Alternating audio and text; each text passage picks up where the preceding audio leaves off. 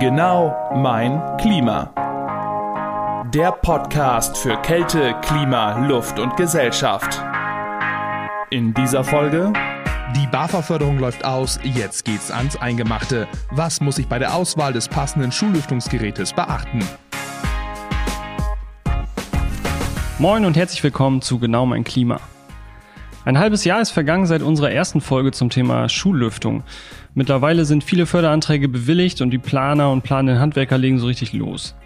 Mit dieser Folge wollen wir ganz konkret die Fragen beantworten, worauf kommt es an bei der Fabrikatswahl.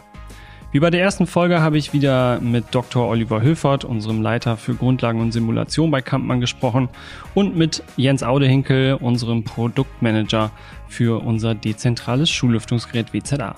Also, Hälfte raus und ihr da hinten aufgepasst, das ist auch für mich die sechste Stunde. Los geht's. Moin Olli. Ja, moin Nils.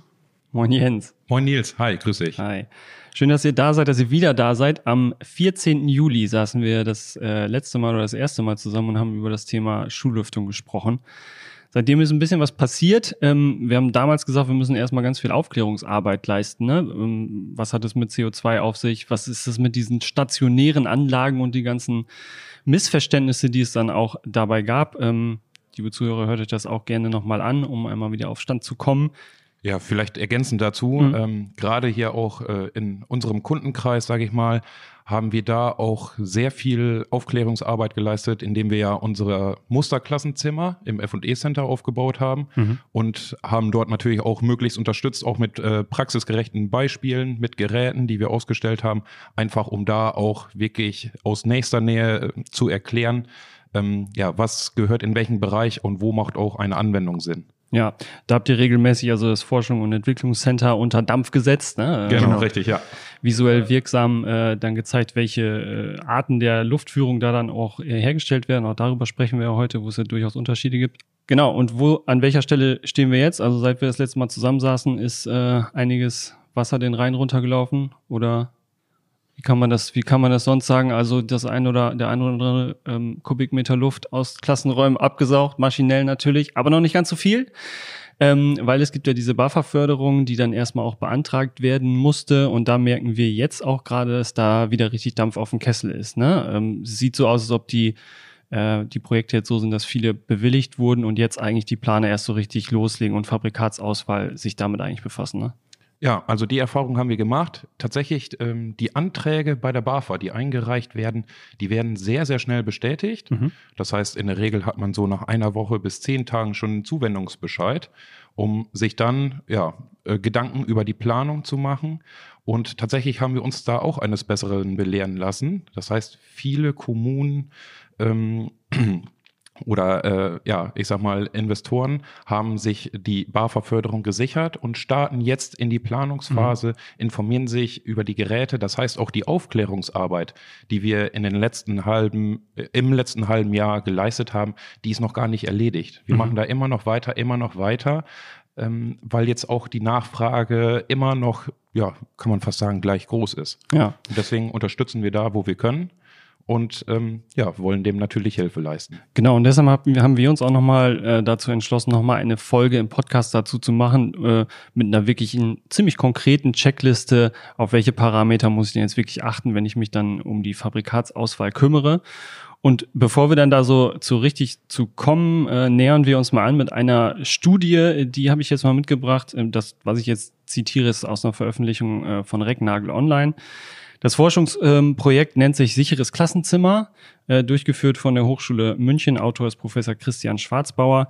Ähm, die sagen, sie haben mittlerweile 233 Klassenzimmer aus 52 Schulen, die sie beobachten und äh, darin den, die, vor allem die CO2-Konzentration eben beobachten. Äh, Sie sagen, das sind mittlerweile Daten von über 7000 Unterrichtstagen. Und das ist immer so die, die Einheit Unterrichtstage, die da bewertet wird. Zugrunde liegt dann eben der äh, Grenzwert für CO2 von 1000 ppm, den das Umweltbundesamt äh, kommuniziert. Und ja, die Empfehlung gibt, alle 20 Minuten im Unterricht eben das Fenster zu öffnen. So, das ist immer noch da ähm, die, die Grundlage, äh, mit der da gearbeitet wird. Und zwar natürlich dann also Stoßlüftung, wenn es denn mit dem Fenster sein muss. Und dann ein total interessantes Zitat eben von dem Professor Schwarzbauer, der sagt, unsere Daten zeigen, dass diese Empfehlung in der Praxis kaum umgesetzt wird, also die Fensterlüftung äh, alle 20 Minuten. Der Anteil der regelmäßig alle 20 Minuten gelüfteten Klassenzimmer lag unter 8 Prozent. So. Ja, das kann ich mir gut vorstellen. Das ja. wird ja auch arschenkalt. Ja, das wird auch arschenkalt, genau. äh, und dann, dann geht's äh, auch nochmal weiter. Also bei klassischen Fensterlüftungen wurde dann also der CO2-Grenzwert an 25,3 Prozent der Unterrichtstage überschritten. Oh, das hängt natürlich dann auch zusammen. Und jetzt interessante Daten zur, zur dezentralen Lüftungsanlage, über die wir heute im Speziellen dann auch vor allem sprechen wollen. Da haben wir Grenzwertüberschreitungen nur noch bei vier Prozent aller Unterrichtstage. So, das ähm, scheint im Moment für die aktuelle Situation also ähm, der gangbare Weg zu sein. Das ist im Grunde dann auch die Checkliste, zu der wir gleich kommen. Es gibt so diese eine Kategorie, also sie muss richtig ausgelegt sein, die richtigen Faktoren müssen erfüllt sein, aber auch die Behaglichkeit spielt eigentlich eine genauso wichtige Rolle, oder? Genau, also wenn ich, also ähm, das gehört mit zur Planung eigentlich dazu, dass man eine entsprechende Lüftungsart oder Lüftungseinbringung ähm, herstellt, ähm, so dass es behaglich ist. Mhm. Ne? Das muss von den Luftmengen, das muss von den Temperaturen äh, passen. Ähm, das ist so ein, in der Schule ist das so ein bisschen schwierig, weil man kein, ich sag das mal so, kein, keine psychologische Korrektur hat. Wenn man in einem Büro sitzt mit, ich sag das mal, fünf Leuten oder sechs Leuten ähm, und einem ist kalt, dann werden sich die anderen fünf schon beschweren, wenn er das äh, irgendwie die, die Klimaanlage abschalten würde oder die, ne, dann, dann mhm. muss man sich irgendwie einigen. In der Klasse gibt's das nicht. Da zählt der Lehrer oder mhm. die Lehrerin ja. und ähm, dann wird das ausgeschaltet oder halt auch nicht. Genau, und tatsächlich gibt es Projekte, von denen wir wissen, bei denen das gemacht wurde. Also Behaglichkeit kein nice to have, sondern wenn es nicht, wenn es so gar nicht behaglich ist, dann wird die Anlage einfach ausgeschaltet. Okay, so, jetzt aber wirklich Einstieg in die äh, Checkliste. Was haben wir? Fangen wir mal an, Jens, mit Luftmengen. Ja, da kann man natürlich einmal schauen, ähm, einmal auf den Infektionsschutz natürlich, wenn man jetzt nach der PIRA-Formel geht, welche Luftmenge muss ich einbringen, um Infektionsschutz zu betreiben. Da sind wir ähm, bei mindestens 750 Kubikmeter pro Stunde, wenn wir das Restrisiko einer Infektion auf 10 Prozent reduzieren möchten. Aber wir hatten es auch vor einem halben Jahr in unserem Podcast schon erwähnt. Ähm, alle Welt spricht jetzt natürlich von der Pandemie. Das hat jetzt auch die Diskussion wieder angefacht. Nichtsdestotrotz muss man auch schauen, die Außenluftmenge muss passen, um den CO2-Gehalt im Klassenraum niedrig zu halten. Es ist seit Jahrzehnten bekannt, dass der CO2-Gehalt in Klassenräumen viel zu hoch ist. Und auch wenn man sich jetzt über den CO2-Gehalt die Herleitung gibt, welchen Außenluftvolumenstrom benötige ich, dann ist man auch bei einem Klassenraum ganz schnell bei 800 Kubikmeter pro Stunde, den ich an Außenluftbedarf habe. Das heißt auch ganz klarer Fokus, ähm, 100 Prozent Außenluft in den Klassenraum zu bringen, um wirklich einen recht hohen Frischluftanteil zu haben. Mhm. Das deckt sich auch mit den Anforderungen, die äh, in der BAFA stecken, in der BAFA-Förderrichtlinie. Dort wird als Mindestvoraussetzung gegeben 25 Kubikmeter pro Person und Stunde. Nimmt man sich jetzt eine Grundschulklasse mit zum Beispiel 25 Kindern, ähm, einem Lehrer, gegebenenfalls Erwachsenenbegleitung, dann sind wir ganz schnell bei 30 Personen in einem Raum. Und dann sind wir auch bei 750 Kubikmeter pro Stunde, die ein Gerät leisten muss, um ja innerhalb der Regeln der Förderrichtlinie zu sein. Mhm. Wobei, wenn man jetzt in die BAFA-Richtlinie reinguckt, ja da durchaus noch drin steht, dass, ich glaube, korrigiere mich, bis zu 50 Prozent äh, Umluftanteil da noch enthalten sein können. Ähm, was aber auch schon im Sommer ähm, die FGK kritisiert hat und auch schon gesagt hat, das ist eigentlich gar nicht vereinbar mit, und die muss ich jetzt natürlich nachgucken, weil ich kein Techniker bin, gar nicht vereinbar mit der DIN EN 16798-1.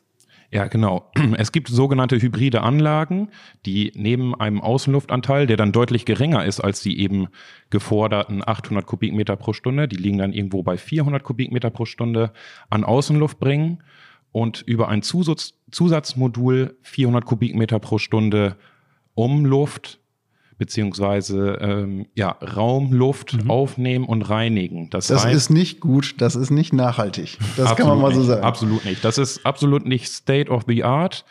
Ähm, das sorgt vielleicht äh, unter äh, Berücksichtigung der Pandemie dafür, dass wir es schaffen, die Virenlast ähm, im Raum auszudünnen. Aber es wird niemals reichen, ähm, mit Hilfe diesen äh, oder dieses geförderten Außenluftvolumenstroms nachhaltig einen Klassenraum zu belüften, um dann ähm, ja für eine gute Raumluftqualität zu sorgen. Also das wird auch also es steht in der Förderrichtlinie drin, ja, aber es wird ähm, eigentlich per Norm schon gestrichen, diese Art der Anlage.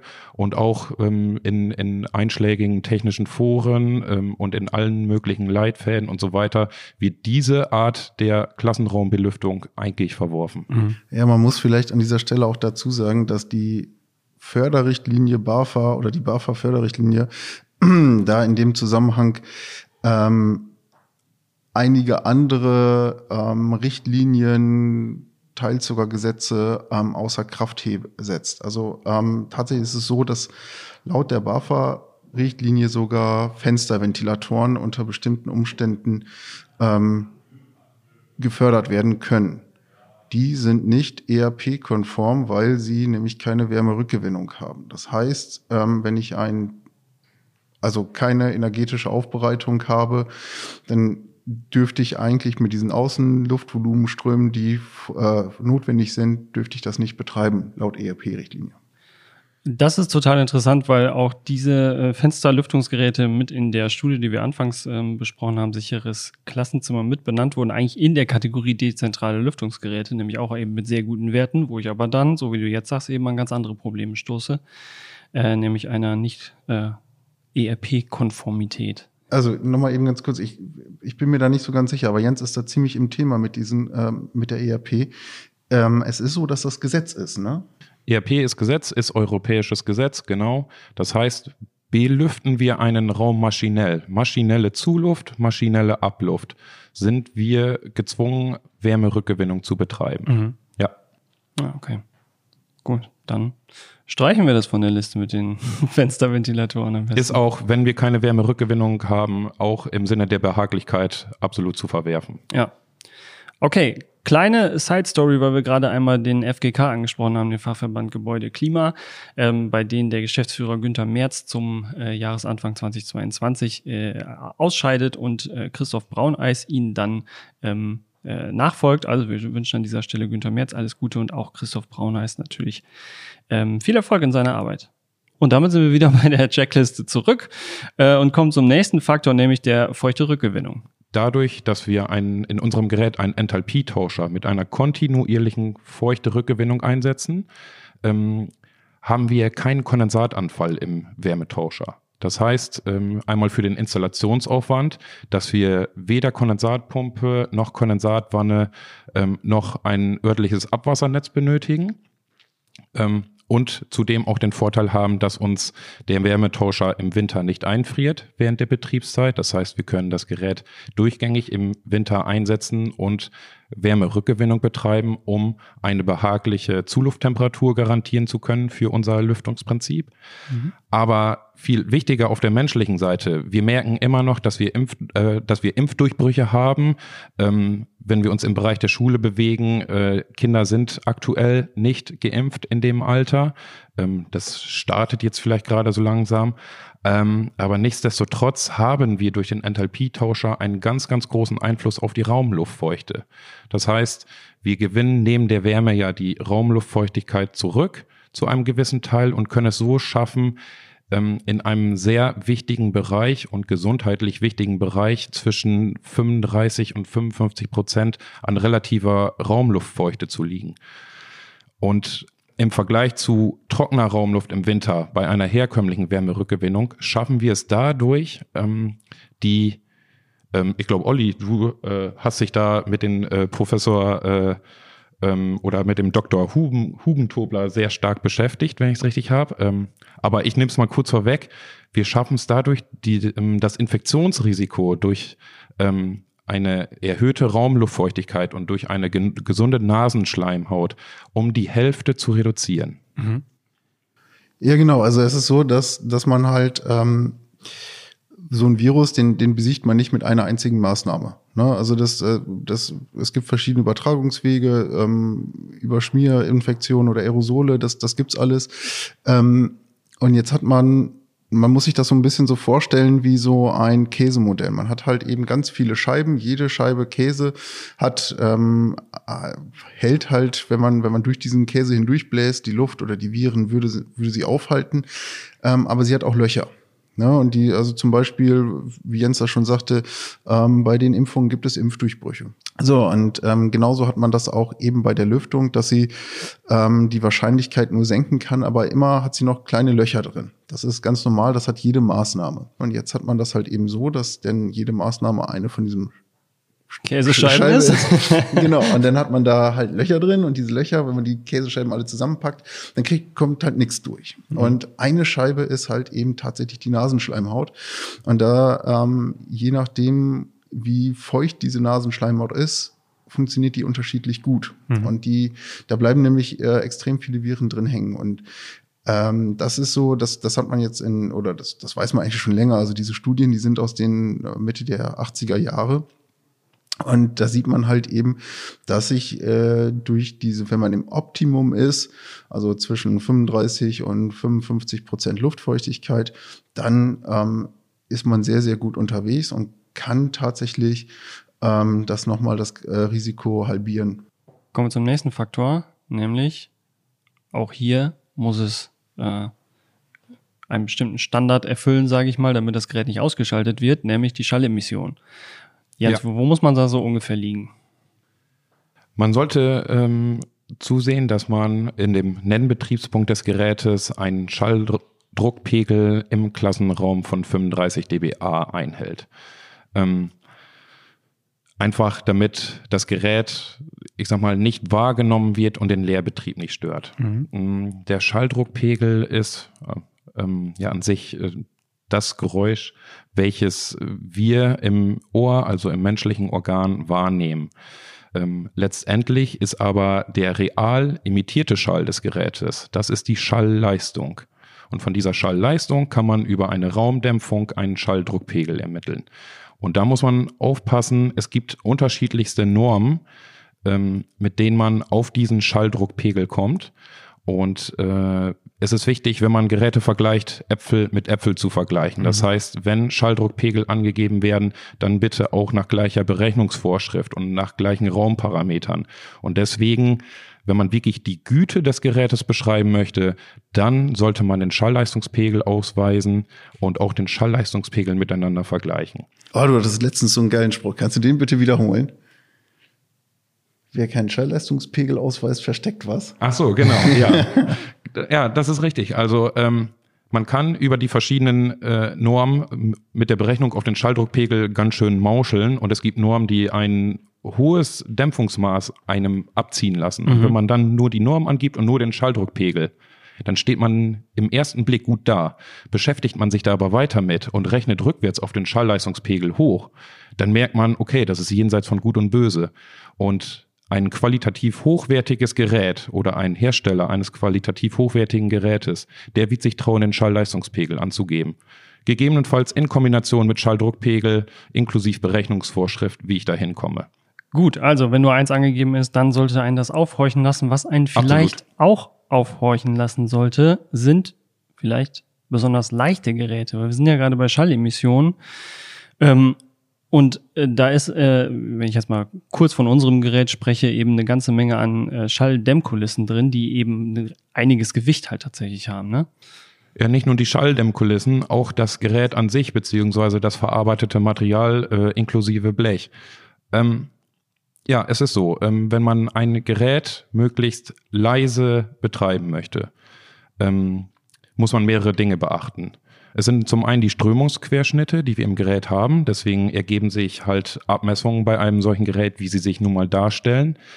Ähm, Fange ich an, mein Gerät zu schrumpfen, verringere ich Strömungsquerschnitte, habe ein starkes Strömungsrauschen und ähm, gegebenenfalls schnüre ich einen Ventilator ein, wenn die Wandabstände zu gering sind. Mhm. Und dann muss ich mich am Ende nicht wundern, dass das Gerät sehr laut ist. Also mhm. man geht einen Kompromiss zwischen Gerätegröße und Lautstärke. Ja aber auch Thema Gewicht natürlich. Ähm, man wundert sich manchmal, was einen halben Millimeter oder 0,25 Millimeter Blechstärke ausmachen kann.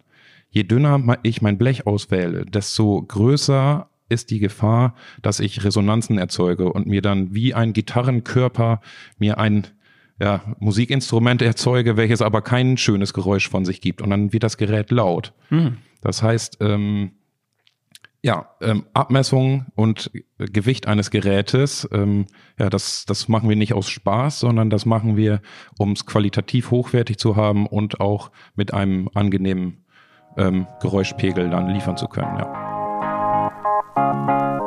Die Kollegen von unserer Seminarmarke Kampmann Campus haben schon einige Webinare zum Thema Schullüftung abgehalten. Euch Podcast-Hörern bieten wir kostenlos die Aufzeichnung des letzten Termins an. Sendet bitte einfach eine kurze E-Mail mit dem Hinweis Video Schullüftung an campus.kampmann.de, Campus mit K, campus.kampmann.de und jetzt geht's weiter.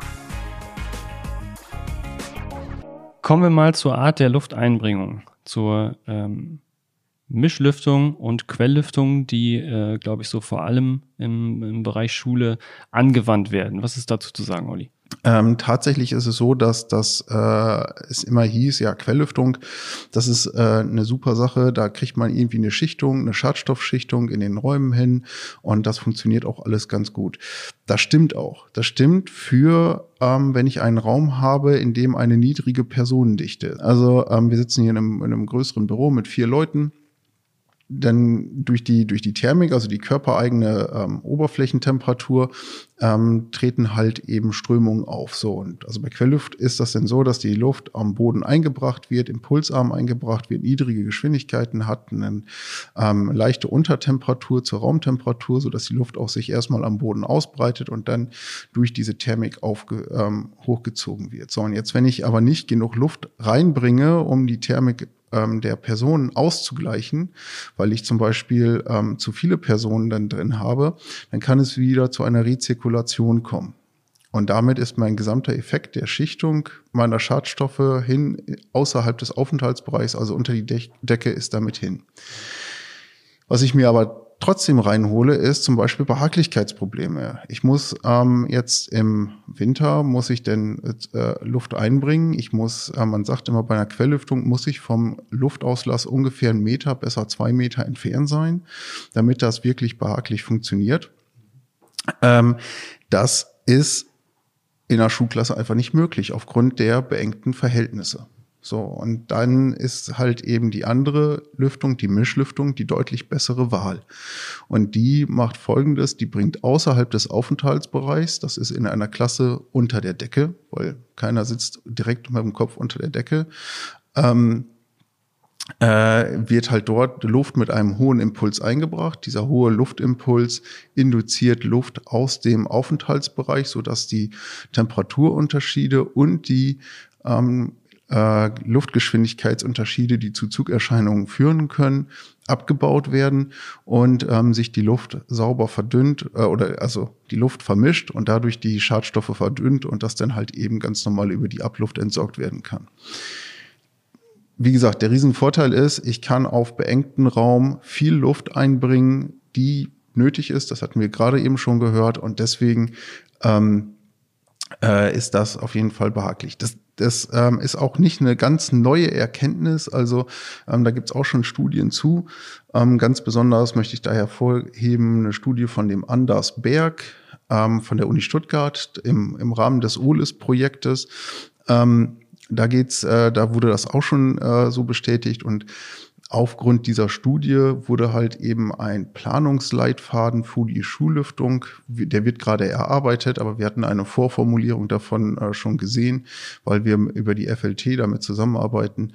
Ähm, und da steht halt ganz klar drin, dass es eine Empfehlung für die Mischlüftung und gegen die ähm, Quelllüftung in Schulen gibt.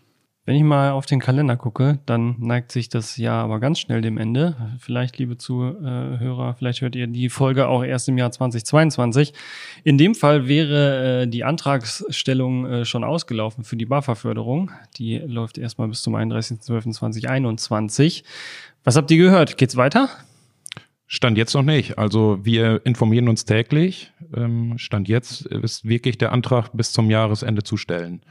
Okay ich habe so ein bisschen die Hoffnung, dass es so ein, so ein Art Neidfaktor geben wird. Also, dass wenn erstmal die ersten Schulen damit ausgestattet sind und man sieht, wie gut das geklappt hat und auch die Geräte laufen, dass dann andere Schulen hingehen und sagen, ja, wieso hat er denn einen Stadtteil weiter halt eben, äh, die Schule hat das denn bekommen und wir nicht, also da müssen wir irgendwas machen. Mhm. So ein bisschen hoffe ich da drauf. Aber die Hoffnung stirbt zuletzt.